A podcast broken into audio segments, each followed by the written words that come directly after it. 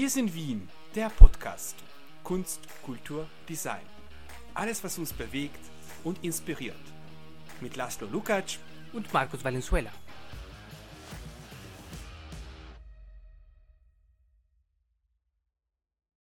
Julian Will ist Inhaber der Kommunikationsagentur Vanguardist, die aus dem gleichnamigen Digitalmagazin hervorgegangen ist.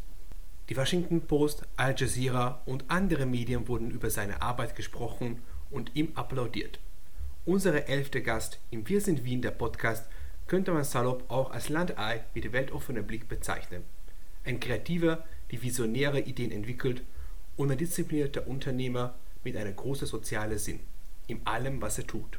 Zwischen einem emotionalen Brief an seinen Vater, klare Worten und Kritik an der Ablehnung von Gewalt gegen Frauen betont Julian, wie wichtig es für uns Kreative ist, nicht nur unsere Kreationen, sondern unsere Kunden zu kennen, um Erfolg im Vertrieb zu haben. Viel Spaß in diesem Kapitel von Wir sind Wien, der Podcast. Danke an Kreativwirtschaft Austria für das Sponsoring dieses Kapitels. Herzlich willkommen bei Wir sind Wien, der Podcast. Bei unserer elften Folge sind wir jetzt sehr neugierig, einen neuen Gast bei uns zu begrüßen, oder Markus? Ja, eigentlich schon. Eigentlich schon. Äh, Folge Nummer elf. Elf. Was habe ich gesagt? Dass wir keine, äh, keine, keine Jubiläum oder nichts feiern dieses Mal. Ja, leider, leider, ja, leider, leider, leider. Ja. Müssen, müssen, müssen, müssen, liebe Zuhörerinnen und Zuhörer ein bisschen warten, nach neun Folgen später haben wir noch eine Jubiläum. Ja, ja, ja, sollten wir bald machen.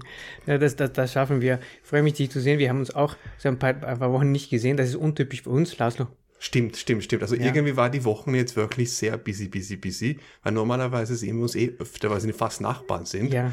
Und das haben wir eh schon lange nicht mehr gesehen. Ja, ja. Aber ähm, lass uns unsere Gast begrüßen. Ähm, diese Gast kennen wir beide Ganz genau. Ähm, und eigentlich, es war dein Vorschlag, dass wir ihn einladen. Ganz genau. Diesmal war ich der Attentäter, der äh, dieser Vorschlag gebracht hat. Und es war wirklich witzig, dass unsere Gast wir beide sehr gut kennen. Also mhm. nicht nur du, sondern ich auch. Mhm. Und ich freue mich auf diese Begegnung hier in unserer Podcast. Ich würde sagen, lass uns beginnen. Perfekt. Julian Will, hi. Guten Tag. Hallo, meine Lieben. Wie geht es dir? Gut, ja, die Sonne scheint. Die Sonne scheint. Ähm, wie Julian, wir kennen uns, äh, wir haben gerade gesprochen, dass äh, oder in der Erinnerungsreise äh, gegangen und wir haben gefunden, dass wir jetzt seit 2008 uns kennen. Damals, ähm, ich habe meinen Shop im siebten und du bist gekommen mit Carlos ähm, äh, und äh, bist du gekommen mit ein neues Konzept der heißt Vanguardist. Und es war ein total innovatives Konzept, das wir in Österreich nicht gesehen haben. Ähm, Pionierarbeit. So würde ich eigentlich sagen, dass du bist für mich ein Pionier. Ähm, und ähm, als, der Laszlo dich eingeladen hat, ich habe gesagt, na, aber es ist, es ist, mach nur den Magazin. Und sagt, schau wirklich an. Und desto ich mehr mein Research gemacht habe, ähm, fand ich ein, oder entdeckte ich ein magischer, magischer Mensch, der eigentlich gehört zu den Kreativen und plötzlich wurde ein Stratege in Finanzen. Weil du führst auch deine, deine Firma seit langem her, so Vanguard ist, und hast du noch dazu deine Firma entwickelt und hilfst andere Firmen, andere Kreativen zu kommunizieren. Ähm, jetzt nach dieser lange, lange, lange Überleitung, ich würde gerne wissen, wie geht es dir heute in dein Herzen? Wie fühlst du dich heute? Das ist eine gar nicht so einfache Frage. Mhm. Es gibt ja sehr viel, das ähm, von außen reinkommt, ja. Die Krisen, aber auch die schönen Momente mit den Freunden. Und ich bin trotz allem ein Optimist. Ne? Und das heißt auch, dass es mir gut geht. Und das ist auch eine meiner neuen Lebensphilosophien, die ich gelernt habe in der Corona-Zeit, dass man nicht die Dinge von außen nach innen lassen soll, sondern eher von innen nach außen strahlen. Denn solange ich nicht unter der Erde bin, lebe ich. Und solange ich nicht unglaublichen Hunger habe und Durst, I'm alive. Ja? Und ähm, das bedeutet, dann geht es mir eigentlich gut. Ja? Und wenn ich mich auf das fokussiere, auf diesen Lebensfunke, dass ich existiere, dann kann ich immer wieder darauf zurückkommen und von da nach, von innen nach außen strahlen. Und was außen passiert, kann ich ja eh nicht beeinflussen in dem Sinn. Ja. Manchmal kann man eine Aktion setzen, man kann vielleicht auch jemand anderen helfen, wenn man das sieht, aber eigentlich nicht. Ja. Und wenn ich jetzt anfangen würde, gerade wenn man sehr viel Zeitung liest, Nachrichten, da kann man sehr viele negative Nachrichten in sich auch hineinfressen. Und dann denkt man sich plötzlich, ah, das Negative von außen kommt nach innen und es, es belastet mich. Aber wenn man diesen Mechanismus für sich erlaubt, dann ist man am Ende ein Gefäß, das voller negativer Informationen ist, ja, negative Gefühle. Mhm. Und dann habe ich für mich entschlossen, auch habe ich angefangen zu meditieren, von innen nach außen zu strahlen. Das hat mir nicht sehr gut geholfen in der Pandemie und finde ich einfach für mich ein sehr schönes Lebenskonzept. Und darum geht es mir eigentlich sehr gut. Hm, cool. Okay, also die, die, deine Antwort war wirklich so eine sehr vielfältige Antwort und ich muss dir ganz ehrlich sagen, ich habe von Anfang bis Ende genossen und meiner Meinung nach bist du die Person, die ich auch von Ewigkeiten her kennengelernt und ich freue mich sehr, dass du hier bei uns bist als unsere äh, neue Gast oder elfte Folge. Und ja, diese Antwort war wirklich echt inspirierend. Sag mal, Laszlo, seit wann kennst du den, den Julian? Ich glaube, wir kennen uns auch über 2015, 16, mhm. weil wir haben den Julian und Carlos kennengelernt bei euch bei dem Weihnachtsfeier, weil mhm. damals äh, Punschverkostung äh, war, die sehr köstlich war. Ein bisschen stark, aber sehr köstlich. und ich glaube, an dem Abend habe ich Julian und Carlos kennengelernt. Mhm. Das war in 2015, 16 circa bei euch im siebten Bezirk. Wahnsinn. Und hast du irgendwann mit Vanguardist was gemacht? Ja, also ich habe ähm, dann durch Julian äh, viele Stylisten kennengelernt mhm. und bis heute bin ich mit ihnen sehr gut befreundet und die kommen sehr gerne zu mir und holen Schuhen, Taschen, Accessoires, irgendwelche Props, was man gebraucht wird. Und ich glaube, ich habe noch ein tolles Geschenk von euch, ja, die ich wirklich in mein Herzen äh, beherberge. Ein wunderschönes Buch vor drei Jahren, die rausgegeben wurden und wurde mir assigniert und ja. ich habe mich total darauf gefreut. Also das ist eine kleine Schatz von mir. Also ja, da haben wir einige Projekte zusammen gemacht. Dieses Buch ist ein Schatz. Ist ein Schatz. Ist, du hast äh, eigentlich, solltest du sehr stolz sein, weil du, du, du in alle Projekte, das ich gesehen habe, was du gestartet hast, seit du 15 Jahre alt bist, äh, ähm, bist du ein, ein Mensch mit eine unglaubliche Zielführung und Leidenschaft. Uh, die, die, wenn man dich optisch sieht, man glaubt nicht, aber du bist mega leidenschaftlich. Ja, ich glaube, weiß nicht, ob man das über sich selber sagen kann, aber ich glaube, wenn ich etwas mache, dann will ich es zu 150 Prozent, ja, weil ich weiß, am Ende kommt immer nur 80 Prozent daraus. Mhm. Ja. Du musst Abstriche machen, es gibt vielleicht zu wenig Budget oder die Umstände sind anders. Also muss man und das war schon als Kind so, muss ich den, das Level hoch ansetzen, mhm. dass am Schluss zumindest das herauskommt, dass ich zufrieden sein kann. Ja. Mhm. Und der Prozess ist auch sehr spannend, denn mir kommt vor, wenn man den, mit Liebe an die Dinge herangeht, mhm. und da gibt es einen das ist ein, ein, Zustand, den man in sich hat, dann passieren plötzlich die Dinge. Und ich kann es nicht beschreiben ich bin eigentlich überhaupt nicht esoterisch und spirituell, aber ich kann es nur von meiner Erfahrung sagen, wo wir als Kinder angefangen haben, Filme zu drehen. Mhm. Schon mit zwölf haben wir den ersten gemacht. Je mehr wir Energie investiert haben und es wirklich wollten und nicht nur um jemand zu gefallen oder nur um erfolgreich zu sein, sondern das war wirklich diese pure kindliche, jugendliche Energie.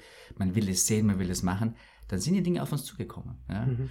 Da war zum Beispiel eine Geschichte, da haben wir inseriert und dann ähm, hat uns ein Mann das komplette Erbe seiner Frau geschenkt, also von Stofferbe. Und wir, mhm. Stoff ist sehr teuer und damit konnten wir die Kostüme machen für über 150 Darstellerinnen und Darsteller. Mhm. Ja. Ähm, dann haben wir einen Helikopterflug geschenkt bekommen mhm. äh, mit, mit einem Weltmeister in Helikopterfliegen und der mhm. hat dann die Tür einfach ausgehängt vom Helikopter, gesagt, das setzt sich jetzt rein und ich fliege das und ich mache das gratis für dich. Ja. Mhm. Also wenn man Dinge wirklich mag, dann kommen Dinge auf einem zu. Ja? Mhm. Mir ist es auch später dann passiert in Costa Rica, wo wir ein Jugendhaus gebaut haben für Straßenkinder. Das war bis zum Schluss war es ein Problem. Und die Latinos, die haben auch so eine gewisse Entspanntheit. Die wissen auch, es kommt, man, wenn man dran bleibt, es passiert irgendwie. Aber meistens nicht so, wie man sich das vorgestellt hat. Oder das will, ja, das mhm. Wollen, das ist in deinem Kopf. Und tatsächlich auch dort, letzte Minute, hat die Bürgermeisterin gesagt, na komm, das, ich gebe euch ein Haus, das ist schon fertig, das könnt ihr ja gratis haben für einen Symbol Euro und äh, macht eure Arbeit. Cool. Ähm, Julian, ich würde vorschlagen, jetzt mit diesen noch mehr von dir zu erkennen. Bin so gespannt ähm, auf unsere erste Teil von der Podcast. Ähm, wir haben gesprochen vor ein paar Tage, Wochen, glaube ich. Und, ähm, und als ich die Einladung äh, gemacht habe, habe ich dir erklärt, was wir in unserem Podcast machen. Unsere erste Aufgabe ist Brief an, oder unser Teil von dem Podcast ist Brief an, ist eben diese Brief an die Person oder Personen oder eigentlich Person, das, ist, das verdient das Vorbild, das dich dient als Inspiration ähm, und die Möglichkeit, Danke zu sagen zu, zu dieser Person. Ich glaube, wir leben in Gesellschaften, wo wir vergessen, oft das Danke zu sagen. Und, und etwas, das, mich berührt, von was du jetzt bis jetzt gerade gesagt hast, ist eben diese, diese Dankbarkeit, wie du die Sachen annimmst. Ähm, nicht Selbstverständlichkeit, sondern Dankbarkeit. Ähm, und ich bin so gespannt von deinem Brief. Äh, würdest du gerne für uns deinen Brief lesen? Ja, ja, natürlich. Okay. Also, ich muss sagen, ich habe das in der Eile gemacht. Ja, wir hat, mhm. Ich hatte nicht viel Zeit vorzubereiten und ähm, ich muss auch sagen, als Kind, oder überhaupt in meinem Leben, ich hatte wenig Vorbilder. Ja, ich hatte nicht diese Idole von Superman, Batman. Ich war nie Fan von Schauspielern, Musikern. Ich bin eigentlich eher ohne Medienkonsum aufgewachsen. Ja, wir hatten am Hörbrands in Vorarlberg ORF, 2, ORF 1, ORF 2, da kam nicht viel Programm. Ja. Ja, shame on you, ORF. also, Hoffentlich verbessern sich jetzt derzeit. Hoffentlich ja. das, ja. ähm, also zumindest kein Kinderprogramm, nur langweilige Sendungen, die nicht sehr inspirierend waren und auch ohne Leidenschaft. Die Leute haben sicher viel gearbeitet, aber das ist nicht angekommen, würde ich sagen. Und damit war ich eigentlich immer in der Natur draußen und da gab es nicht viel Vorbilder. Du musst einfach machen, wenn du in der Natur bist. Ja? Mhm. Aber es gibt natürlich ähm, viele Menschen in meinem Leben, die ich sehr liebe und schätze und ähm, ich habe dann überlegt, von wem habe ich am meisten bekommen? Und da würde ich auf jeden Fall meinen Vater an erster Stelle äh, setzen, weil er hat mir alle Dinge gelernt, die mir geschafft haben, dorthin zu kommen, wo ich heute bin oder diese Leidenschaft auch umzusetzen. Er hat diesen Raum auch gegeben für diese, für diese Leidenschaft. Und ähm, weil viele Eltern sagen, ja, jetzt geht's erstmal in die Schule und dann schauen wir mal. Ja? Mhm. Und ähm, wir haben das auch gesehen bei den Nachbarskindern die, die durften nicht viel spielen. Ja? Die, die durften zwar spielen und danach mussten sie alle Spielsachen wegräumen. Also das macht nicht viel Spaß als Kind, wenn du was aufbaust und danach musst du alles wieder in die Kiste geben. Ja? Und wir hatten echt diesen Freiraum, das zu machen. Ja, wir hatten ein eigenes Zimmerchen und da konnten wir das stehen lassen und da haben wir Lego-Burgen gebaut und, äh, äh, und später auch diesen Spielfilm. Und dass man uns das erlaubt, diesen Spielfilm zu drehen, drei Jahre, mhm. wo das ganze Haus voller Kostüme ist und voller mhm. Requisiten und du stolperst über das ganze Zeug drei Jahre lang und alle wollen schon nicht mehr. Aber alle sagen, nein, ist eine tolle Sache. Ne? Mhm. Gut, also jetzt diesen Brief vor. ähm, lieber Vater, äh, danke für deine Geduld, dein Wohlwollen und dein Verständnis. Danke für die vielen Antworten auf so viele Fragen. Danke für dein immerwährendes Bemühen, deine positive Art und deine Lebenslust. Ich wollte nicht unbedingt so werden wie du, aber ich habe sehr viele Dinge von dir gelernt, die mir geholfen haben, dorthin zu kommen, wo ich hin möchte. Danke, dass du in meinen schwachen Momenten nicht gesagt hast, ich habe dir doch gesagt, du kannst das nicht, sondern mir geholfen hast, die letzten Meter doch noch zu schaffen. Danke für dein Vertrauen, das mir gezeigt hat, alles ist möglich, wenn man nur will. Danke, dass du mir nicht nur gezeigt hast, wie man redet, sondern auch wie man anpackt. Dass man manchmal nur zum Telefon greifen muss, um Dinge in Bewegung zu setzen und dass du mir aber auch gezeigt hast, wie man feiert und lebt. Dankeschön. Dankeschön. Das ist wirklich wieder ein berührender Moment in unserer Folge. Ja. Wie geht es dir nach, nach der, Brief lesen? Also ich merke, auch wenn es mir und mir kommt davor, uns in der Gesellschaft oft schwerfällt, diese Dinge auszudrücken, die uns so wirklich bewegen, dann passiert immer etwas, etwas Schönes. Man öffnet sich, man wird fast ein bisschen wehmütig, vielleicht sogar traurig, oder ich werde wehmütig und traurig. Und irgendwie wehrt man sich auch ein bisschen dagegen, mhm. gegen diese Momente. Aber eigentlich sind das die schönsten Momente im Leben. Und ich habe noch nicht verstanden, warum ich mich so wehre oder wir uns als Gesellschaft so wehren vor diesen Dingen. Es ist für mich immer so ein Berühren, ein wirklich in Kontakt kommen mit sich selbst, aber auch mit unseren Liebsten. Mhm. Aber ich merke auch diesen Drang, dem auszuweichen, mhm. dort nicht hinzugehen, obwohl es mhm. eigentlich dort am schönsten ist. Mhm. Und vielleicht ist es auch im größeren Kontext, das, was uns momentan als Gesellschaft so warum wir so gestresst sind und so aufgeregt sind. Weil wir eigentlich dort, wo wir hinwollen, das die ganze Zeit verdrängen und diese schönen Momente mm, hinausschieben ja, und mehr im Kopf leben. Und ja, ich bleibe auf der Oberfläche, weil da kann mir nichts passieren. Mhm. Aber damit auch nicht berührt werden. Und damit ist das Leben auch ein bisschen trocken. Ja. Mhm. Und ähm, ja. Um, ähm, etwas, was mich berührt hat, ähm, als du das gelesen hast, war der Satz, dass ich würde nicht gerne wie du sein. Ähm, was war, wie war dein Vater, dass du nicht wie er in diesem Aspekt sein wolltest?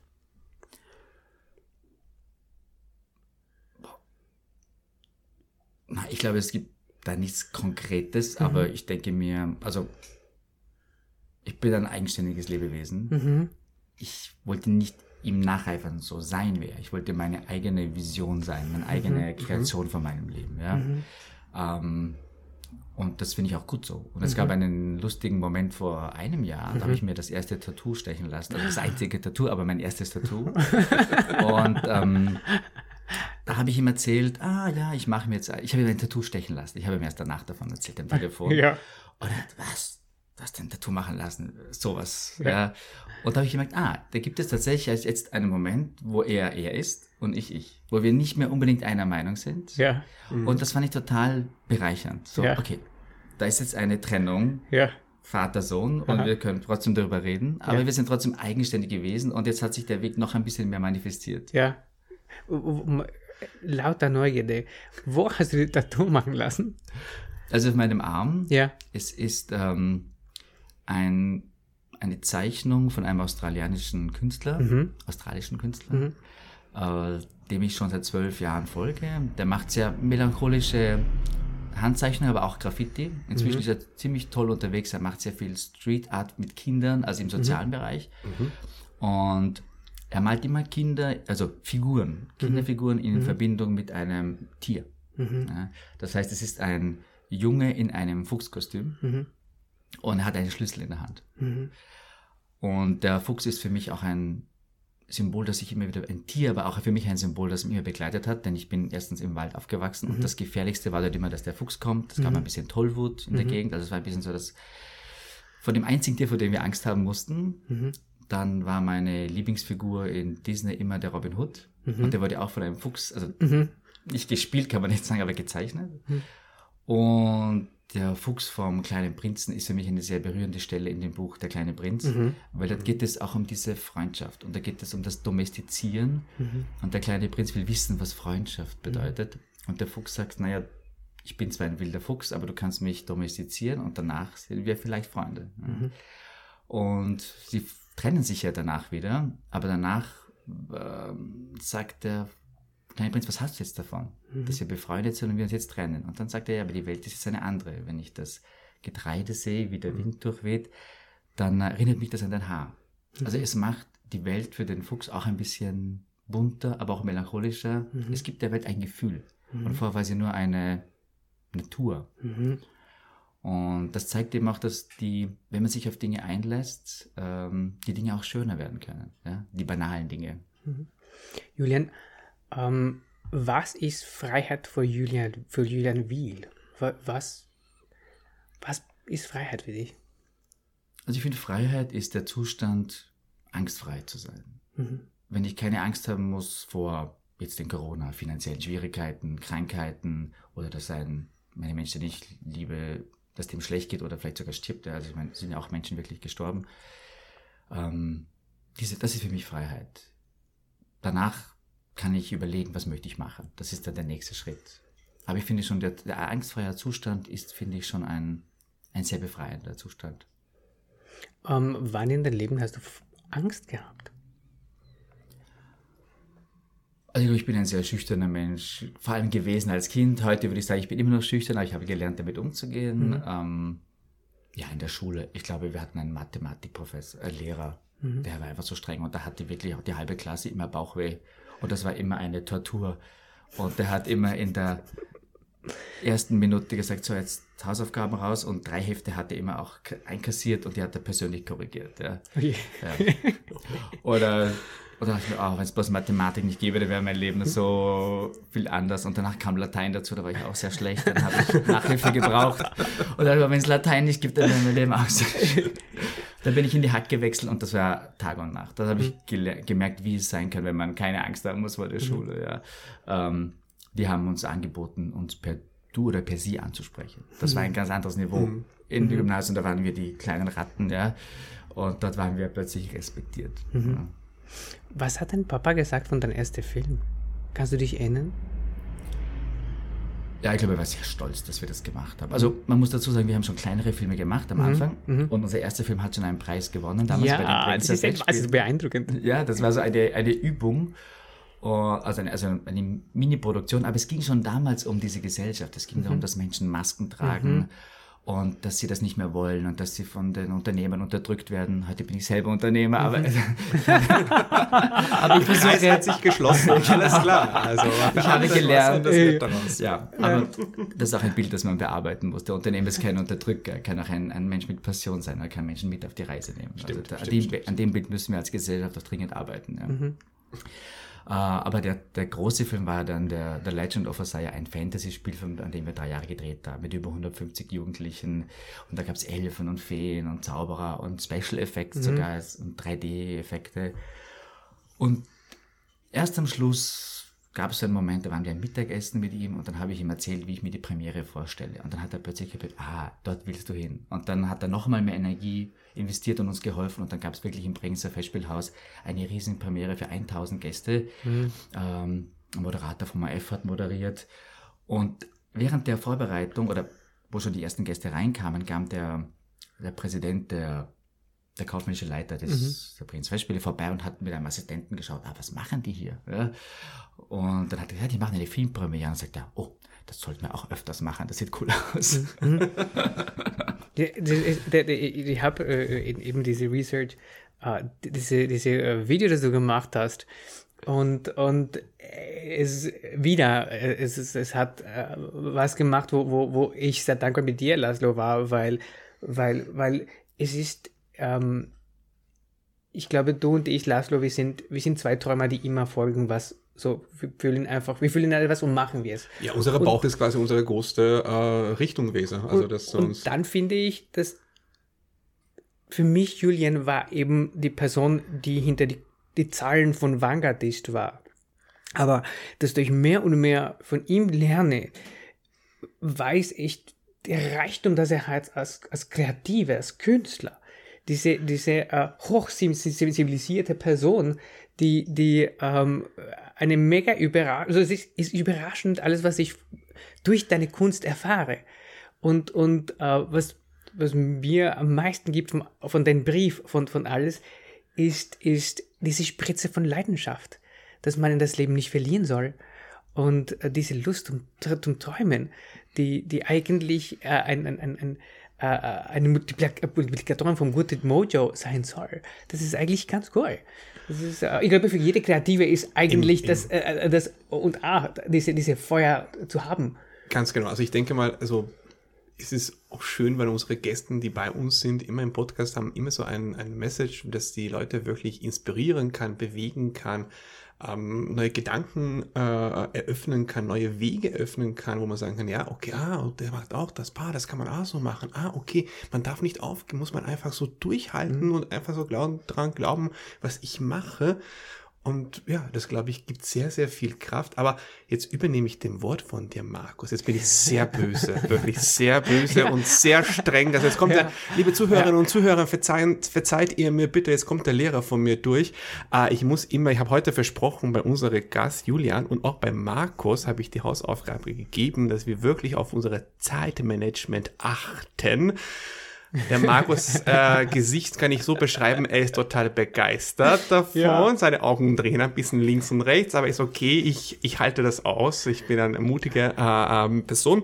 Und ich würde gerne jetzt uns ein bisschen weiterleiten, dass wir noch andere tolle Erfahrungen und Fragen auch äh, zu Julian stellen können und vielleicht auch in- inspirierende Antworten bekommen können. Du willst, du willst den Unternehmer in Julian jetzt äh, rausholen. Ja, das inspiriert mich auch sehr, muss ich ganz ehrlich sagen. Also, aber nicht, warum ich dem ähm, noch nur kurz darüber vielleicht ein, eine kleine Gedanken zu äh, aussprechen zu dürfen, warum ich sehr äh, gewünscht, dass der Julian bei uns Gast wird, weil für mich ist er der Mensch, der das verkörpert, was wir Designer, künstlerische Menschen, kreative Menschen unbedingt brauchen. Nicht nur einen Zugang zum Ästhetik und Form und Design, sondern auch der wirtschaftliche Aspekt. Ja? Mhm. Also, dass man es heißt, nicht nur schöne Sachen machen und nicht mhm. über die Kosten nachdenken. Mhm.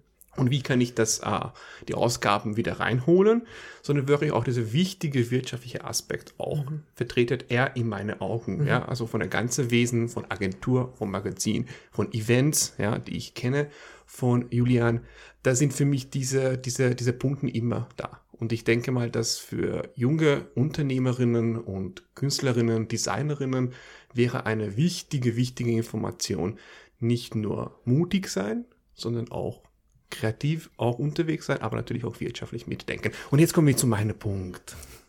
Ähm, wir haben den zweiten Teil benannt, ein Problem und zwei Lösungen. Äh, und es geht ein bisschen so ein kleiner Education Part, äh, wo wir darüber mit unseren Gästen diskutieren, wie sehen Sie das ähm, künstlerische und kreative, innovative Szene in Designszene in Österreich, in Wien, welche Probleme ihr seht, ja, wie schaut für euch eine Lösung für diese verschiedenen Schwierigkeiten, Herausforderungen, Problemen aus? Aber bevor wir da eintauchen, zu unserer Lieblingsfrage. Äh, also ich liebe die Frage. Julian, hast du äh, Modeprodukt oder Designprodukten von österreichischen Herstellerinnen und Herstellern? Trägst du etwas aus ja. Österreich, aus Wien? Hast du eine Schuhe zum Beispiel, eine Tasche, eine schöne Sakko oder eine kleine Möbelstück? Ja. Der Julian ist echt süß jetzt. Liebe Zuhörer und so muss ich also er ist also richtig wenn, rot geworden ja. und es ist wirklich richtig, richtig, richtig süß. Ja, jetzt habt ihr mich wirklich erwischt. Yes. Ja, ich gebe es zu. Also wir haben zwar, ein, unser Magazin ist sehr, sehr modelastig. Ja. Aber ich habe nie die Moderedaktion gemacht. Das haben mhm. immer unsere tollen Kreativen und Stylisten gemacht. Und ich bin wahrscheinlich da sehr österreichisch. Ich bin ziemlich gern unauffällig an Mhm. Schwarz, mhm. schwarzes T-Shirt, mhm. schwarzer Rollkragenpullover. Mhm. Und ja, da gehe ich halt ganz basic shoppen. Mhm. Und eigentlich mag ich auch gar kein Shoppen. Mhm. Ich gehe nicht nie shoppen, außer wenn ich muss. Oder, Willkommen in meinen Club. oder wenn wir Samples ins Büro geschickt bekommen, die wir behalten dürfen für die Fotoshoots. Dann kommt manchmal ein Stylist und sagt, Julian, du solltest wieder mal was Neues haben. Ich so, ja, okay, gut, das passt mir das. Ja, das ist ja verrückt. Und sagt er, das ist ein ganz normaler Anzug. Okay, gut, dann nehme ich das. Also, ich glaube, dass die, ja, Wiener Modeszene haben wir leider nicht gut verdient, aber ich hoffe, dass ich sie immer gut promotet habe und ins Zentrum unserer Arbeit gerückt habe. Ähm, aber das ist auch ein Learning für die Modeszene, mhm. weil ich bin ja eigentlich ein potenzieller Kunde. Mhm. Und warum erreicht man Menschen wie mich nicht? Mhm. Ja? was ist da passiert? Mhm. Ja? Und das ist eine interessante Frage vielleicht, ja, weil wenn selbst die Menschen, die eigentlich prädestiniert sind dafür, das nicht tun, dann mhm. würde ich mir die Frage stellen, ah, was, was fehlt da noch, um das zu machen? Weil ich bin ja begeistert mhm. von den Dingen, ja, aber es kommt dann nicht zu einer Transaktion. Mhm. Ja? Und wo, wo, wo glaubst du, wo liegt das? Also woran liegt das? Liegt an dem Marketing, liegt an der Vermarktung, liegt an der Platzierung, liegt an dem Preis, liegt an dem Design? Also was, was würdest du sagen, hey Leute, ich finde es gut, was ihr macht, aber die Dinge fehlen und deswegen erreicht mir dieses Produkt oder diese Label oder diese Designer mich leider nicht.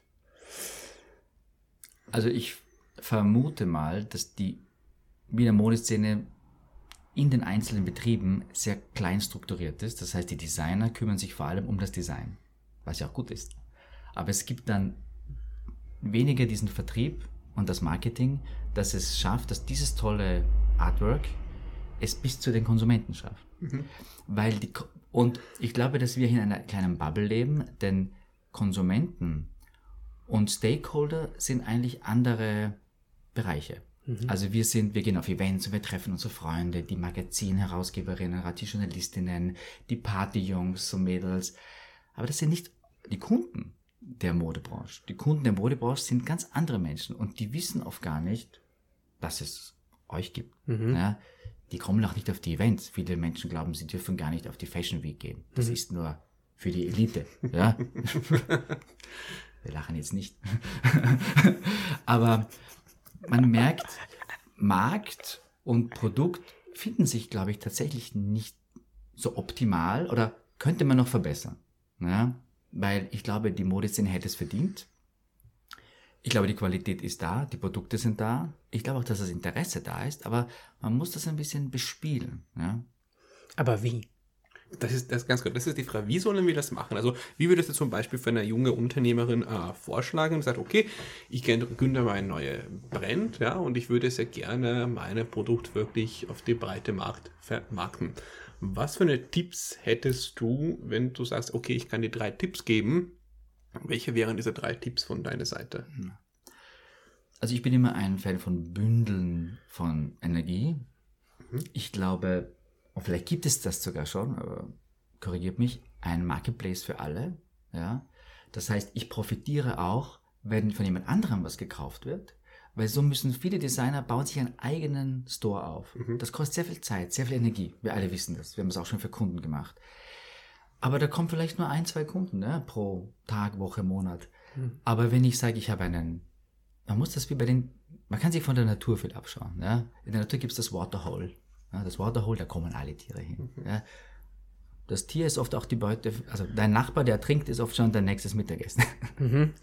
Also, wenn man vielleicht sagt, okay, wir haben einen Marketplace und da kommen meine Leute, die sehen dann auch vielleicht einen Top von dir und einen Schuh von dir. Ja, und das passt vielleicht zusammen. Und vielleicht gibt es Algorithmen, die das noch, ähm, noch mehr pushen. Ja, mhm. das ist die eine Sache. Damit kann man natürlich viel leichter Marketing machen, weil wenn jeder Marketing macht und jeder hat seine Audience und er schickt dir an einen Ort ja, dann mhm. hat dort vielleicht sehr viel Traffic. Mhm. Ja, und dann gibt es vielleicht sogar Budget, dass man das auch noch mehr promoten kann. Und dann mhm. kann man sich vielleicht sogar eine Marketingagentur leisten. Und ich mhm. glaube, es gibt genug Förderungen in Österreich, die auch sowas unterstützen würden. Weil mhm.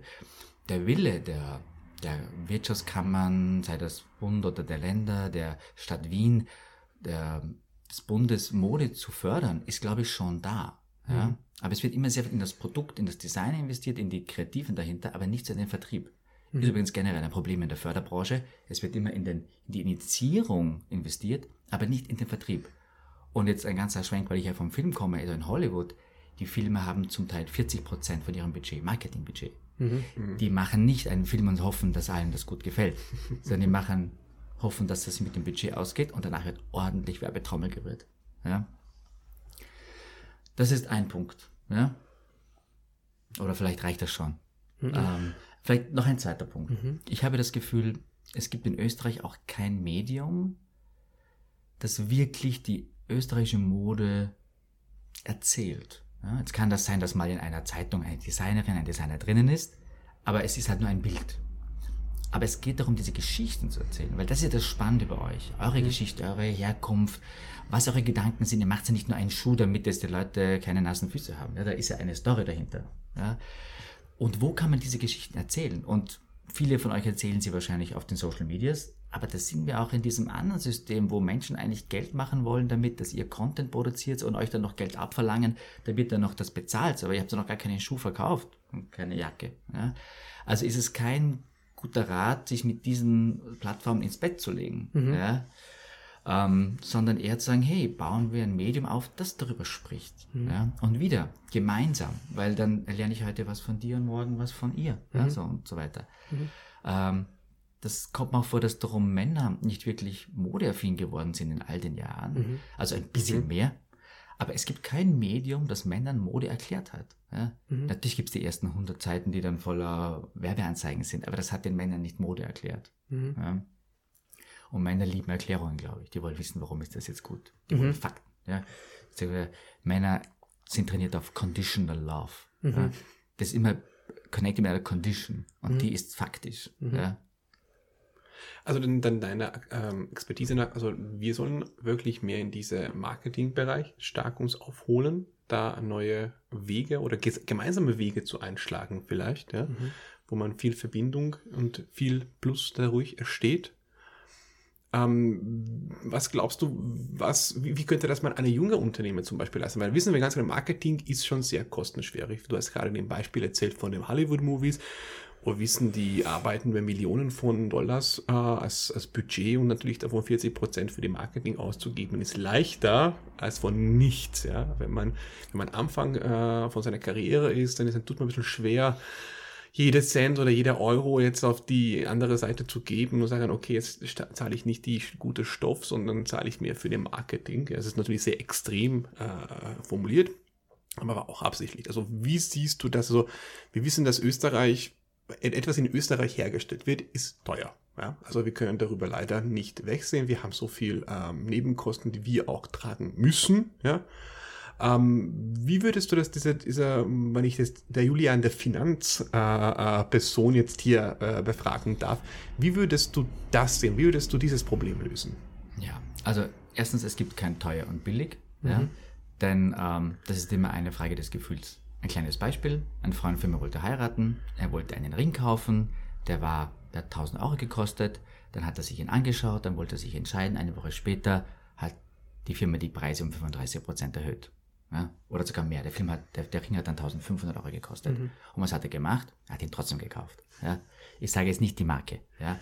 aber wenn die Marke stimmt und die Emotion stimmt, dann ist es nicht der Preis. Ja. Mhm. Aber um eine Marke zu verstehen und zu wollen, muss ich was über sie wissen, da muss sie kommunizieren, ja, da mhm. muss ich eine Geschichte wissen. Was, was erzählt die Geschichte von dieser Marke, wenn ich sie trage? Und drum, und diese Marken machen etwas sehr Schlaues, die machen natürlich Marketing mit sehr viel Budget, das ist schon klar, aber die machen ein Marketing. Ja, und ich mhm. habe das Gefühl, und das ist das, was ich sagen will, in Österreich, in Österreich glauben wir, dass die Qualität reicht, um zu verkaufen. Ja? Und wir budgetieren nicht das Marketing mit hinein. Wir sind mhm. ganz schlecht im Storytelling. Das, mhm. ist ein bisschen so dieses mitteleuropäische. Ja. Die Amerikaner, die nehmen irgendeine Qualität und dann hauen sie Marketing drauf. Die erzählen mhm. die Story. Das stimmt. Und wenn man einen Schuh macht für, ich sage jetzt, die kosten irgendwas, XY Euro, dann muss man auch das Marketingbudget schon dazu rechnen. Und dann kostet mhm. der halt mehr. Aber wir in Österreich denken immer, ja, das muss ein billiger Preis sein, sonst wird das nicht mehr verkauft und das kostet Stoff, ja, aber dann nehme ich lieber den besseren Stoff, weil die Qualität verkauft. Mhm. Aber wahrscheinlich, wenn du den günstigeren Stoff nimmst und 20% äh, Marketing reinkalkulierst und das dann auch machst, ja, du musst es dann auch ausgeben und mhm. richtig ausgeben, dann kann es sein, dass sich auch der Schuh verkauft mit der günstigeren Qualität. Jetzt will ich nicht sagen, macht's billigere Qualität, ja, aber man muss es mit einkalkulieren, weil mhm. sonst ist es immer so ein Zufall. Ja, wenn ihr Geld übrig ist, mache ich Marketing. Mhm. So sollte man nicht denken. Und ich habe das Gefühl, das ist das Denken von in Österreich allgemein, nicht nur für die Modebranche. Ja. Warum? Ja. Weil wir kommen aus einem B2B-Land der Industrie. Da macht man kein Marketing. Ja. Da gehe ich zu einer Firma und sage, wir haben das Produkt, ich verkaufe euch das. Mhm. Aber Mode funktioniert anders. Und äh, Design und. Random Frage. Ähm, wie schaut dein Marketingkonzept aus? Meins oder eines? Zum Beispiel, wenn ein Schuhlieferant, Schuh Schuhmacher in die vierte Bezirk kommen würde Hallo, ich bin da. Ich bin der Laszlo. Hallo, Julian. Und, und sagt, äh, Julian von äh, Fahrgerist Agentur, äh, wie mache ich mein Produkt zu siegbares Produkt? Ähm, wie schaut ein Marketingkonzept aus? Ja, also ich glaube, wir reden heute von Love Brands. Das heißt, die, genau die Gen Z äh, kauft Dinge, die sie liebt. Darum spielt der Preis auch keine Rolle und das ist euer Vorteil. Mhm. Aber ihr müsst euch in die Herzen der Menschen arbeiten. Ja? Also ich würde sagen, wie können die Menschen euch lieb gewinnen? Und dafür muss man sich erst zuerst selber lieben, ja, mhm. glaube ich, und wissen, warum man liebenswert ist und das dann auch transportieren. Und danach, wir transportieren das in eine äh, also eine Customer Value Proposition. Mhm. Das heißt, ihr müsst, man will den Leuten erzählen, warum sie das lieben sollen. Ja? Und diese Geschichte muss man erzählen. Und das kann oft sehr wenig sein. Aber wenn die Geschichte erzählt ist, muss man sie immer wieder erzählen. Immer dieselbe Geschichte. Nicht immer was Neues, sondern Wiederholung, Wiederholung, Wiederholung. Und dann braucht man natürlich Partner, die mit das mit wiederholen. Also Medien, Zeitungen. Weil sonst gibt man jedes Mal ein anderes Interview. Ja? Mhm. Es ist wichtig, also vielleicht ein Beispiel zwischen uns, ja, wenn ich so ehrlich sein darf. Ich habe dich immer noch mit Latex, mhm. obwohl das schon lange her ist. Mhm. Aber das ist für mein Gehirn so einfach, sich das zu merken. Ja? Mhm. Und es gibt gewisse Dinge, die sind, die werden zu einer USB mhm. und die kann man dann wiederholen, wiederholen und dann weiß man, ah, okay, wenn das kommt, dann will ich das. Ja? Mhm. Also so, ähm, so arbeitet man, ja? Mhm. würde ich sagen. Und da gibt es mhm. sicher noch mehr Experten, die sagen, ja, da kann man viel mehr machen und anders machen. Eh klar. Zeitfaktor. Wie lange dauert diese Reprogramming von, von das Gehirn, um, um dieses Storytelling zu entwickeln? Ähm, in, ich weiß, dass jeder Fall ist total unterschiedlich, mhm. ähm, aber wie, wie für ein, ein upcoming Label, wie ist ein, der, der Zeitplan, der, der Fahrplan für, für so eine Marketingkampagne, bis es wirklich zu Umsatz wird? Nicht. Ja. Also auch da. Es gibt immer dieses, dieses Dreieck, ja, Zeit, Geld und Qualität. Mhm. Also natürlich mit mehr Budget kann ich morgen eine Kampagne starten und die Leute würden euch vielleicht kaufen. Ja. Wenn man das natürlich nicht hat und nicht einkalkuliert hat, dann sind wir bei dem Problem Nummer eins, das hat man schon einen Fehler gemacht, dass man das nicht einkalkuliert hat. Was man vielleicht machen kann, ist, wenn man nicht viel Budget hat, ist, dass man die kleine Zielgruppen erarbeitet. Die kann man erreichen, auch alleine. Ja. Und die an sich bindet. Und ich meine jetzt nicht die Friends, also Friends of Families, ja, aber auch Kundenzielgruppen. Ja. Und dann versucht, die zu begeistern und mit denen auszuprobieren, ob, was sie wirklich begeistert. Und wenn die begeistert sind, dann geht man zum nächsten. So ein bisschen wie man einen Stein ins Wasser wirft. Ja. Die große Welle, die letzte, kommt nicht vom Stein, sondern der Stein gibt einen Druck auf eine kleine Welle, also auf eine kleine äh, Masse an Wasser. Und dieses Wasser, weil es gedrückt wird, gibt den Druck weiter an die nächste Partikel. Ja? Und so funktioniert es. Du musst nicht jeden erreichen, aber du musst die Kleinen, aber du musst die Kleinen dafür wirklich erreichen. Ja? Die müssen wirklich sterben für dich. Die müssen warten, dass wenn die nächste Kollektion kommt, sie sind die Ersten. Bitte reservier mir was. Ja? Und äh, wenn du mit und dann geht das nach außen. Ja? Ich glaube, so kann man Marketing machen mit wenig Budget. Ja? Aber, man darf nie glauben, ich muss jetzt Werbung für alle machen, weil dann, dafür reicht die Energie natürlich nicht aus. Das glaube ich auch nicht, dass man Werbung, also es ist wie bei Unterrichten, du kannst nicht jeder erreichen und die Werbung ist auch so, glaube ich, äh, ein ähnlicher Faktor äh, zum Spielen. Aber zeitlich, sagen wir so, wenn wir jetzt wirklich anfangen würden, eine Marke jetzt von eurer äh, Agentur her promoten, welche Zeitrahmen du berechnest? Also okay, sagen wir so, wir brauchen jetzt sechs Monate, acht Monate, zwei Quartal, ein halbes Jahr, zwei Jahren, eineinhalb Jahr, wo wir diese Früchte auch ernten können von dieser Investitionen. Weil ich glaube, das ist, das ist immer so ein interessanter Faktor und auch ein Entscheidungsmoment bei Designerinnen zu sagen, eh, will ich das machen? Will ich das leisten? Kann ich das leisten? Weil ich, ich meine, ich meine, mit leisten ist wirklich nicht, bitte nicht falsch verstehen. Es geht nicht darum, das Geld auszugeben, sondern darüber zu Gedanken zu machen, wie lang brauche ich, dass es rentiert. Ja, wo ist dieser Moment, wo wir sagen, okay, diese, sagen wir so, 2000 Euro, die ich rausgegeben habe, innerhalb zwei Jahre kommt wieder rein und habe ich einen Auftrag, wo ich die dreifache äh, Summe äh, als äh, Gewinn geholt habe. Die, die, die, die, die Ebene habe ich gemeint mit dem Kosten Ja. und Zeit. Also ich würde mal so hoffen, dass man in sechs Monaten einen Erfolg sieht. Ja? Aber du musst das immer adjusten. Ja? Und ich würde natürlich anders anfangen. Ich würde es nicht mit Kosten anfangen. Also ich würde mir zuerst mal überlegen, wer ist die Zielgruppe überhaupt? Du musst ganz klar haben, Ja. wer kauft deinen Schuh. Ja? Und dann musst du auch, und ich glaube, das ist vielleicht bei Kreativen nicht so einfach, hart sein. Ja? Also da kommst du an einen Punkt, wo es nicht mehr um Kreativität geht. Das ist hartes Business. Ja? Und dann ist, okay, und wenn du nicht mehr jetzt Zielgruppe bist, dann gebe ich keinen Cent für dich aus. Und ich glaube, aber der könnte auch noch was kaufen. Nein, wird er nicht. Ja? Nicht Ja. als erster Kunde. ja? Und dann musst du die, aber du hast wenig Energie, wenig Ressourcen. Und die fokussiert man genau auf seine Leute. Und dann fängst du an, okay, vielleicht ist es ein Newsletter, den schreibst du persönlich, da hast du noch keine Kosten. Ja? Aber dann schreibst du wirklich, machst du ein System, das ihn persönlich adressiert mit einem Brief. Also, und dann siehst du, ah, kommt da was zurück. Und wenn nichts zurückkommt, okay, ja. Und wenn es eh wenig sind, dann ruft sie an, sag, hast du meinen Newsletter gesehen? Ja, was hast du gefühlt? Also, solange du noch klein bist, kannst du ja ein bisschen Feedback einholen, ja. Und dann PR. Also ich PR ist ein Goldschatz. Ja. Denken wir an die Marke Tesla, die hat das, die ganze Marke fast nur mit PR aufgebaut, würde ich sagen. Es gibt sicher noch im Hintergrund sehr viel Budget, das trotzdem geflossen ist, aber Sicher. ich habe in meinem Leben keine echte Tesla-Werbung gesehen und höre Tesla einmal am Tag. Ja, also dieses Wort, das, äh, wie macht er das? Ja, natürlich, okay, er schickt einen Menschen in einem Tesla mit einer Rakete zu, zum Mars, aber das ist nicht der Grund, warum die Leute Tesla wollen. Das hat schon viel vorher angefangen. Er hat verstanden PR. Ja. Und da braucht man ein Konzept. Ja. Und die Medien sind, glaube ich, auch bereit, euch da zu unterstützen. Ja. Aber das reicht dann nicht nur abgedichtet zu sein mit einer Person, sondern jedes Mal muss man wieder Attention bekommen. Also nur auf den Opernball zu gehen und sagen, ja, ja, ich habe auch ein Foto von mir, ja, ich bin dabei. Das reicht nicht. Ja. Da muss man wissen, warum. Ja, immer dieses, ah, okay, ja, ja. Dagegen sein, ja. Äh, Attention. Ja. Nie mit dem Strom schwimmen. Immer, wie kann ich da, wie kann ich mich so anziehen am Opernball, dass die Leute herschauen, ja.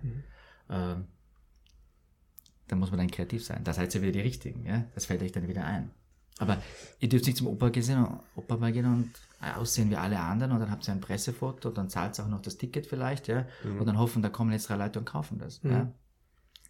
Da muss einen Schuh von der Bühne runterschmeißen, ja. Sehr gerne.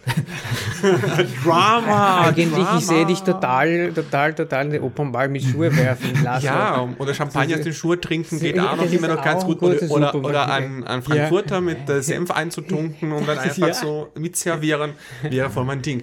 Julian, ich möchte mich bedanken für deine Expertise und ich glaube, wir haben sehr viel Inspiration wieder gekriegt und äh, ich muss ganz ehrlich sagen, also liebe Zuhörerinnen und Zuhörer, mein Ge- mein Wunsch für dem heutigen Gespräch hat sich gerade erfüllt, weil ich halt der Julian wieder als ähm, wirtschaftlicher äh, Marketingmensch erleben dürfte in seinem Element.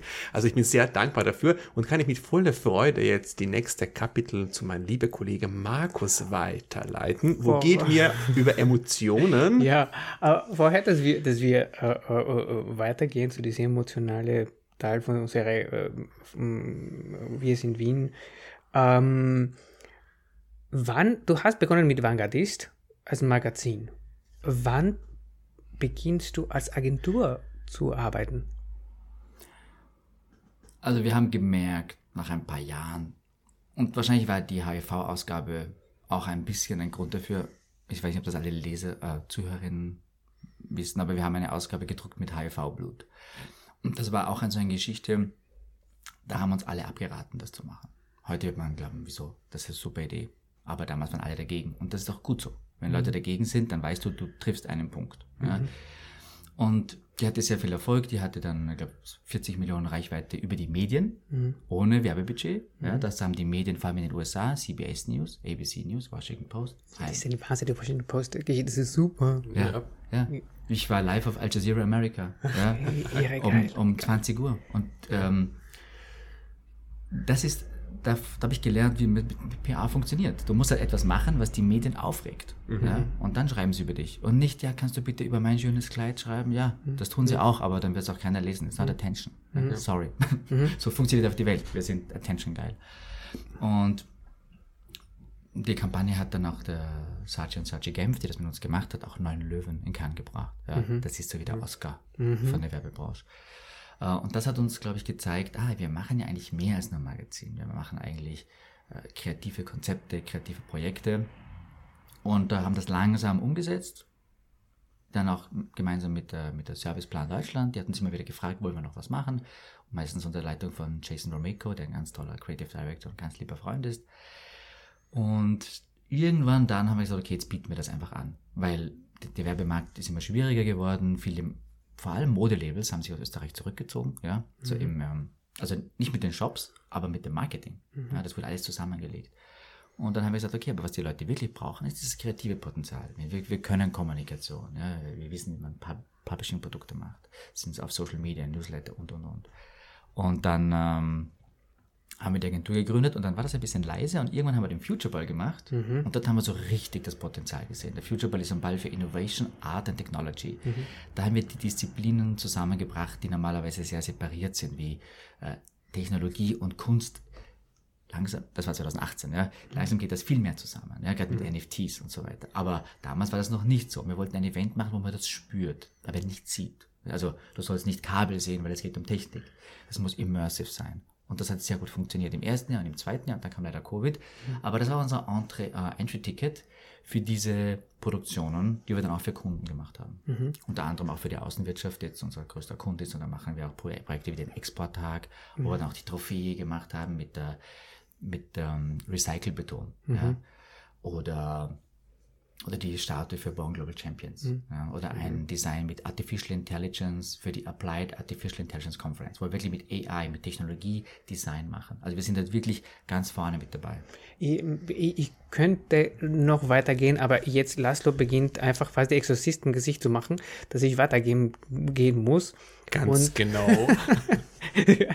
Und äh, äh, ja, also äh, Julian, jetzt kommen wir zu, ja, wir haben ein bisschen gesprochen, auch im, im, im Pre-Interview, über das nächste Segment von unserem Wir sind Wien. Ähm, äh, die, der äh, Segment heißt Liebe Männer. Es ist ein offenes Mikrofon. Äh, ich weiß, weil wir haben ja auch schon gesprochen, dass du etwas vorbereitet hast, du Streber. Sehr Äh, tüchtig, sehr tüchtig. Ah, aber das, das, das, das ist äh, wirklich sehr, sehr, sehr, ich fühle mich sehr geehrt, dass du dich vorbereitet hast. Ähm, und ähm, wie du weißt, dass, dass, wir gesprochen haben, dass diese, diese, der Grund, wieso wir diese, dieses Segment gemacht haben, war so, wir als Männer sollten wir viel mehr über Frauenthematiken auch reden. Und äh, ich, in deinem Lebenslauf, Diversity ist ein riesiges Thema. Ähm, und ja, so momentan, wir sie einfach machen, ich würde gerne dich das Mikrofon geben und dass du beginnst ähm, dieses Segment mit Liebe Männer. Okay. Ja, danke für diese Opportunity. Und ähm, es ist also uns im Magazin ist das ein ganz wichtiges Thema, weil wir uns auch entwickelt haben in der Pandemie vom Progressive Man Magazine zum Progressive Queer Magazine. Also auch uns da zu öffnen und unsere Zielgruppe ist jetzt so designt, dass wir sagen, LGBTQAI Plus ist ein Teil, People of Color, ja, zweiter Teil, äh, Straight Allies, dritter Teil und, und Young Feminists, ja, weil ich glaube, wir müssen da alle zusammenhalten und wir nennen das jetzt die Liberal Mindset Community. Das klingt sehr technisch, mhm. aber ich glaube, das ist das, was uns alle verbindet. Äh, wir nennen das United by Values and Visions. Weil das ist das, was uns alle gemeinsam eint. Wir wollen eine Welt, wo ich als Frau, als Mann, als Schwule, als Trans, als Drag auf die Straße gehen kann und nicht angefeindet werde. Und im besten Fall kriege ich noch ein Lob für mein tolles Outfit, aber nicht ein blödes Nachpfeifen. Ja, so, das brauchen wir nicht. Ähm, ja, also vor diesem Hintergrund habe ich jetzt diesen Text aber für die eher toxischen Männer geschrieben. Ja? Cool. So. Sehr gut. Also, liebe Männer, und damit meine ich gar nicht alle Männer und wahrscheinlich auch keine Männer, die jetzt zuhören, sondern jene, die gerade nicht zuhören, jene, die generell nicht zuhören, jene Männer, denen man wahrscheinlich auch als Kind nicht zugehört hat, aber die diesen Umstand nie reflektiert haben, weil sie sich selber nicht zuhören. Jene Männer, die sagen, es geht schon, obwohl es schon lange nicht mehr geht. Äh, jene, die alles in sich reinfressen und dann explodieren. Sich dann nicht mehr halten können und anderen Schaden zufügen. Sich das aber nicht eingestehen wollen und einfach nur so weit stur weitermachen. Solange bis einer weint. Solange bis ihr gegenüber totschlagen. Jene Männer würde ich fragen, was glaubt ihr, braucht ihr, damit ihr nicht so seid, wie ihr geworden seid? Denn ich muss euch erstmal verstehen, um euch etwas zu sagen. Und es fällt schwer, jemand zu verstehen, den man nicht verstehen will. Aber wenn ich euch etwas sagen müsste, dann bitte wacht auf, nehmt euer Leben in die Hand und übernehmt die Verantwortung für eure Gefühle und eure Taten. Seid nicht wie eure Väter, mit denen ihr euch nicht gut versteht. Seid ein bisschen weniger Mann, sondern lieber mehr Frau, ein bisschen mehr Mädchen. Lasst euch umarmen und lasst die Finger von den Frauen und haltet doch einfach mal die Goschen, wenn ihr nichts Wichtiges zu sagen habt. Perfekt, perfekt. Ich muss ganz ehrlich sagen, perfekt zusammengefasst. Kennst du ähm, jemand, eine, eine Frau, der, die irgendwann ähm, Gewalt, äh, Gewalt ausgeübt wurde?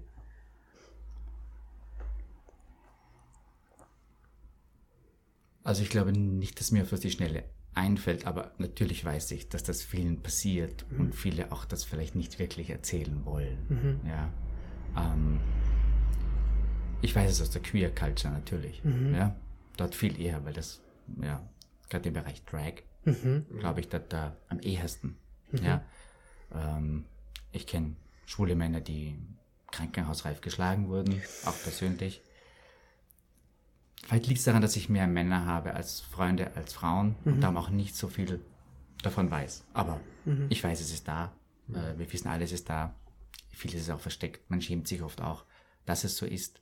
Und darum ist es, glaube ich, wichtig, dass man das medial noch viel mehr ähm, thematisiert, weil dann ist es viel leichter zu sagen als Opfer, hey, mir ist das passiert, weil dann wissen alle rundherum schon, ah, die ist jetzt das passiert, von dem wir die ganze Zeit reden. Ja, weil sonst sagt man nur, aha, was ist das? Ja, mhm, mhm. hättest dich halt anders, bla bla bla. Ja, mhm. dann kommt dieser Verteidigungsreflex. Mhm. Ähm, vielleicht ganz kurzer Schwenk zu dieser HIV-Ausgabe. Mhm. Ähm, 2015 haben wir das gemacht und da war die große AIDS-Pandemie schon vorbei. Ja, da gab es schon die ersten Medik da gab schon Medikamente, die haben gut gewirkt. Da sind nicht mehr Leute wirklich gestorben, nicht mehr so, wie man es vorher aus den 80ern kannte. Ja. Aber das Problem war, das war dann nicht mehr präsent, das Thema. Ja, und es war ganz wichtig, das Thema in die Medien zu bringen. Weil die Menschen, die HIV hatten, die haben sich noch mehr stigmatisiert gefühlt, weil sie jetzt nicht mehr Thema waren, weil das Thema HIV nicht mehr Thema war. Mhm. Ja? Und das war eigentlich der größte Benefit der Kampagne, die Schlagzeilen wieder zu machen mit HIV und das Thema auch in die Wohnzimmer der Menschen zu bringen. Ja? Und das war das Feedback von ganz vielen Menschen mit HIV, Eltern äh, von Kindern mit HIV. Das gesagt ja, schön, dass ihr das wieder thematisiert habt, weil es hat keiner mehr drüber gesprochen. Mhm. Und ich glaube, das ist ganz wichtig bei den Femiziden auch und bei den, also das ist ja das, das Letzte von allem, das Femizid, aber da gibt es ja ganz viel Gewalt und einfach auch viel psychische Gewalt, ähm, dass man das thematisiert mhm. und dass das nicht nur einfach auch da ist. Ja? Mhm. Ich würde gerne weitergehen. Ja, also ich glaube, wir sind beide mit Markus jetzt äh, ziemlich berührt von. Ja, also, also ich kann noch mal wiederholen, um, äh, es ist eine Bereicherung, ähm, dich zu begegnen, äh, mit dir zu sprechen, von dir zu lernen. Ähm, äh, ja, äh, so, mit, damit gehst du dir, Laszlo. Ähm, ich habe, glaube ich, nicht weniger versprochen, dass das, was vom Julian her immer gekannt habe und ähm, sehr schätzt und schätze ich immer noch seine komplexe Gedanken, die äh, aber so schön aufgestellt sind, dass jeder natürlich sich äh, ganz gut verstehen kann, worüber die Aussage geht. Und diese wichtige Nachrichten, diese wichtige Aufgaben, die unsere Gesellschaft braucht und, und, und müssen wir tun, immer so präsentiert wird, dass jeder nachvollziehen kann und verstehen kann. Also ich denke mal, dafür können wir für diese ähm, kleine Gedanken von dir jetzt wirklich bedanken und ich hoffe, unsere Zuhörerinnen und Zuhörer auch das so wahrnehmen, wie wir das hier gerade persönlich erlebt haben und hoffen wir auch die Männer, die angesprochen werden, vielleicht nehmen die Mut, um reinzuhören und über ihre eigene Verhalten auch kurz reflektieren mhm. und Gedanken darüber machen, hey, Warum habe ich von etwas Angst zu äh, anhören oder meine Perspektive zu öffnen? Ja. Der, dein Text ist ein Wahnsinn. Ja, also es, es ist wirklich, wirklich, wirklich äh, äh, ja. Ähm, ja, berührt. Ähm, ich, ich muss leider wieder, wieder, ja, wieder weiterleiten. Ja, also jetzt kommt wieder, ähm, also nicht der Designer, nicht der Unternehmer, sondern der Lehrer wieder raus von mir mhm. äh, und leite ich weiter zu unserem vorletzten Bereich. Ähm, wir nennen es Weisheit Häppchen. Das hängt ein bisschen mit dem zweiten Teil ein bisschen zusammen und mit dem ersten und mit dem dritten auch. Wir würden gerne von dir aber wieder ein paar spezielle Tipps, Tricks, vielleicht Geheimnisse äh, bekommen von unseren jungen Zuhörerinnen und Zuhörern, die vielleicht überlegen, in den kreative Branche einzusteigen, die bereit sind, ihre eigenen Ateliers aufmachen, ihre eigene Marke gener äh, generieren, äh, präsentieren, verkaufen, ihre Produkte entwickeln. Und, und ich würde sagen, wir reden jetzt nicht nur jetzt über dem äh, Design und Kunstmarge, sondern wirklich allgemein diese innovative Geist, was ich bei euch im Futureball immer sehr, sehr, sehr geschätzt haben. Also übrigens, äh, mein Lieblingsteil war den Lego-Tisch und das kann der Julian bestätigen. Ich bin dort eingetaucht und ich bin stundenlang dort meine Stadt gebaut und ich glaube, Leute sind zu mir gekommen und gefragt so, hey, hey, sind Sie von dem, von dem Performance, Teil von der Performance, machen Sie das beruflich? Ich sagte, nein, ich habe gerade Spaß und ich erinnere mich, damals habe ich einen sehr guten Freund, der hat mich begleitet und der war schon irgendwie total genervt. Er sagte, hey, können wir bitte weitergehen? Kannst du aufhören, Lego spielen? Ich möchte gerne noch zum Party. Ich sagte, lass mich noch weiter spielen. Ja, will ihr was trinken? Ich spiele, ich baue meine Stadt weiter. Also das sind so Aspekte, wo ich glaube, ihr habt äh, sehr fortgeschritten und auch sehr äh, zukunftsorientiert Sachen vermittelt, wie damals vor in 2018 wir noch sehr neu be äh, begegnet haben und sehr äh, überraschungsweise äh, konsumiert haben mit voller Freude. Würde ich sagen, greifen wir zu dieser, dieser, dieser innovative Geist von euch zurück. Was sind eure oder was ist deine Weisheit-Häppchen für junge Leute, die jetzt trauen, etwas in ihre Träume, von ihrer Träume verwirklichen? Ja, also ich gehe da immer gerne ein bisschen in die Metaebene, Sehr weil gut. ich, man kann niemand sagen, was, es gibt keine, genau, das ist die erste Weisheit. Es mhm. gibt keine Wahrheit. Ja, mhm. so. Also, was heute gut ist, kann morgen schlecht sein. Ja, was für dir geholfen hat, kann mir vielleicht nicht helfen. Das, ähm, aber was ich glaube, ist, was ganz wichtig ist, ist, dass wir einen sehr realen Blick auf die Welt haben. Ja? Also, das widerspricht sich vielleicht ein bisschen, wenn ich sage, es gibt keine Wahrheit in dem Sinn, aber damit meine ich, es gibt diese allgemeingültigen Wahrheiten. Aber was es, glaube ich, schon gibt, es gibt eine Realität, in der wir leben, die sich ständig entwickelt. Und wenn ich erfolgreich sein will, dann muss ich diese Welt sehr genau verstehen. Und ich muss verstehen, wie sie funktioniert. Ich muss die Mechanismen kennen. Und da darf ich nicht so sehr in der Fantasie sein. Ja? Die brauche ich später. Zuerst muss ich beobachten. Ähm, das sind Dinge, wie fließt die Energie, wie fließt das Geld, wie fließen, wie geht der Verkehr. Ja? Wenn du zum Flughafen gehst, dann weißt du, da gibt es ein Flugzeug, das dich abholt. Wenn du aber aufs Land hinausfährst, da gibt es keinen Flughafen. Das ist für uns ziemlich banal, das verstehen wir. Ja? Mhm. Also äh, du gehst zu einer Bushaltestation, um mit dem Bus zu fahren. Aber manche Menschen machen, haben Ideen, die toll sind, aber sie präsentieren sie irgendwo, wo niemand kommt und sie abholt ja, und mhm. sie mitbringt. Ja? Also ähm, darum, darum habe ich auch vorhin gesagt, man muss seinen Käufer, Käuferin kennen. Ja? Sehr realistisch sein. Dann kommt die Fantasie. Ja? Wenn ich verstehe, wie die Welt funktioniert, dann kann ich fantasievoll sein, wie kann ich das, was ich jetzt gelernt habe, mhm. umbauen. Ja? Mhm. Dann kann ich ein, bei dem Busbeispiel, ein E-Mobility-Bus erfinden, weil ich weiß, ja, Leute verwenden Busse, ja. Mhm. Aber ich brauche kein E- Sechsrad bauen. Keiner braucht ein Auto mit sechs Rädern. Also so, mhm. weißt du, so, das sind diese Dinge, das ist ja banal erklärt, mhm. aber das ist eine meiner Weisheiten. Beobachten, genau beobachten. Was ist die Motivation der Menschen wirklich? Und danach fantasievoll sein und umsetzen. Ja. Ich glaube, das ist wirklich so eine, eine, eine, eine, eine äh, Vorangehensweise, äh, Sachen sagen wir, gestalten, entwerfen und auch produzieren, was wir sehr oft vergessen. Ja? Also dass wir auch so oft äh, sehr stark in unsere Schiene reinfahren, in unsere DNA quasi zurückgreifen, die wir schon gut kennen und gut praktizieren und vielleicht diese, diese Außenblick ein bisschen ähm, zu beobachten und genau beobachten. Das ist, also ich bedanke mich herzlich, weil das für mich jetzt wieder so eine, eine Gedankenanstoß gegeben Was kann ich besser machen? Also ich würde jeder, der gerade uns zuhört, wirklich ermutigen, äh, neue Sachen ausprobieren und die Informationen, was Julian hier vermittelt hat, wirklich aktiv verwenden, weil das sind gute Tipps und gute Tricks. Ich habe eine Frage, die momentan hochkommt. Ich muss das fragen. Ähm, wie Pionier ist Robin Hood? Naja, er ist wahrscheinlich also, also. Ja, weil, weil, weil äh, äh wir haben gesprochen, äh, als wir begonnen haben, ja, und ich sehe dich noch, diese Pionierarbeit, das du leistest, und, und dann dieses Vorbild, diese, diese Charakter Robin Hood, das, das, das, äh, der Fuchs, also repräsentiert wurde von dem Fuchs. Ähm, wie, wie ist die Pionier Robin Hood? Also ich glaube, mir hat die Figur immer gefallen, weil sie einen sehr hohen Gerechtigkeitssinn hat. Mhm. Ob sie jetzt wirklich existiert hat oder nicht, das, mhm. ist nicht die Diskussion. Aber mhm. die Figur ist jemand, der sich für die einsetzt, weil er kann, die nicht können. Ja. Und ich glaube, er hat auch einen Blick für die Realität. Er sagt, das kann so nicht sein, dass die einen, da kommt der Steuereintreiber und holt das Geld ab, von dem der schon nichts mehr hat. Also vor allem mit diesem Kinderfilm. Ja. Ähm, das ist Pionierarbeit, ja. Das ist, äh, weil das war, das war wahrscheinlich die Theoretiker mich jetzt totschlagen, aber es wird der erste Sozialist wahrscheinlich sein. in, ja. in, in, der Literatur. Ja? ja das ist also Umverteilung von, von oben nach unten. Ähm, was interessant ist, das Magazin heißt ja Vanguardist und mhm. Vanguard kommt von der Avantgarde mhm. und Avantgarde heißt äh, Vorhut. Also das sind die, die vor der Truppe sind, die bauen die Wege mhm. oder die suchen sich überhaupt mal erst den Weg.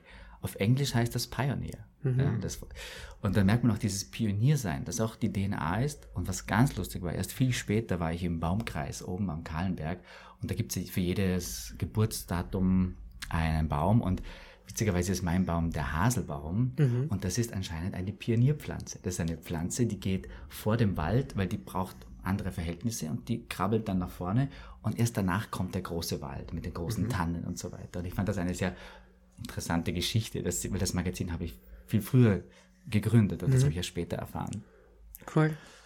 Um, ähm, ich tue es sehr, sehr, sehr, sehr, sehr, sehr, sehr unleicht, jetzt diese Interview zu beenden, aber wir müssen jetzt leider zu unserem Ende kommen. Markus schaut mich richtig böse an. Ich weiß, ja. tut mir wirklich sehr leid. Ich nehme diese, diese Last auf meine Schulter und ja. Ähm, wir möchten aber nicht ganz nur Abbruch abbuchen, sondern wir würden gerne dich auch fragen, weil wir sind mit Markus auch immer da, um was Neues zu lernen, uns weiterentwickeln, wie ihr mit dem Polster heute. wie wir uns selber bemüht haben, also liebe Zuhörerinnen und Zuhörer wissen nicht, also der Markus hat wirklich wunderbare Polster besorgt, aber die rutschen ein bisschen, aber die sind super bequem, also muss man ganz ehrlich sagen, und schon sehr gut aus. Die, glaube ich, in einer Podcast-Aufnahme schwer zu beschreiben, aber die sind sehr schön aber sehr rutschig.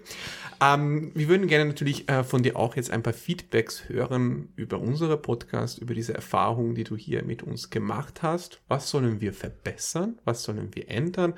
Und vielleicht was sollen wir behalten? Und was nimmst du nach Hause nach diesem Podcast? Als erstes ist es eine ganz schöne Erfahrung, weil ich glaube, ich habe mich auch selten so geöffnet. Also das habt ihr ganz toll gemacht. Ihr schafft es wirklich, eine Atmosphäre zu erzeugen, wo man sich selbst sein kann.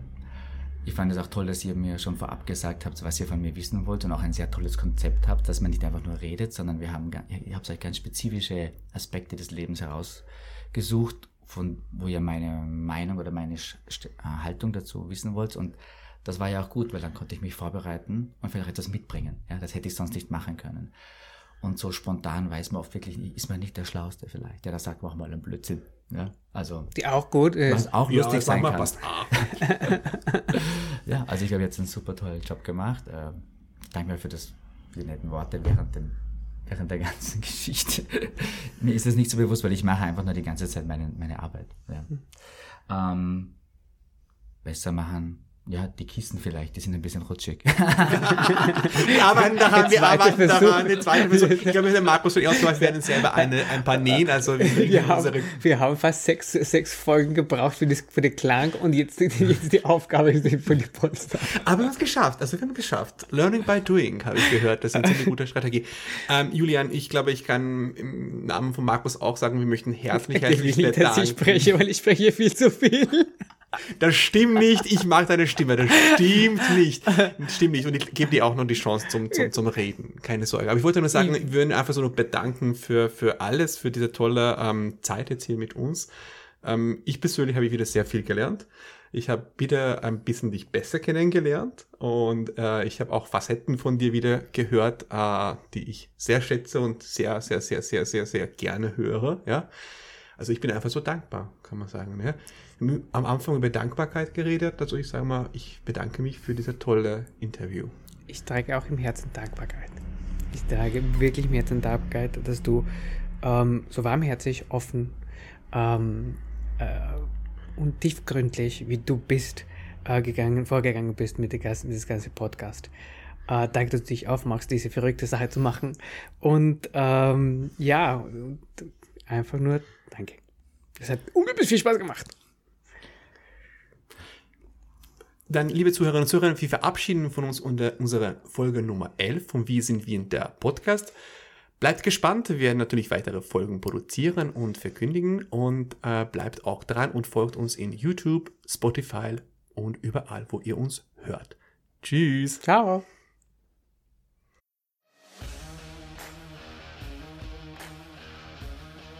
Das war's von Wir sind Wien, der Podcast. Danke, dass ihr dabei wart Abonniert uns am Spotify und YouTube. Bis bald und tschüss.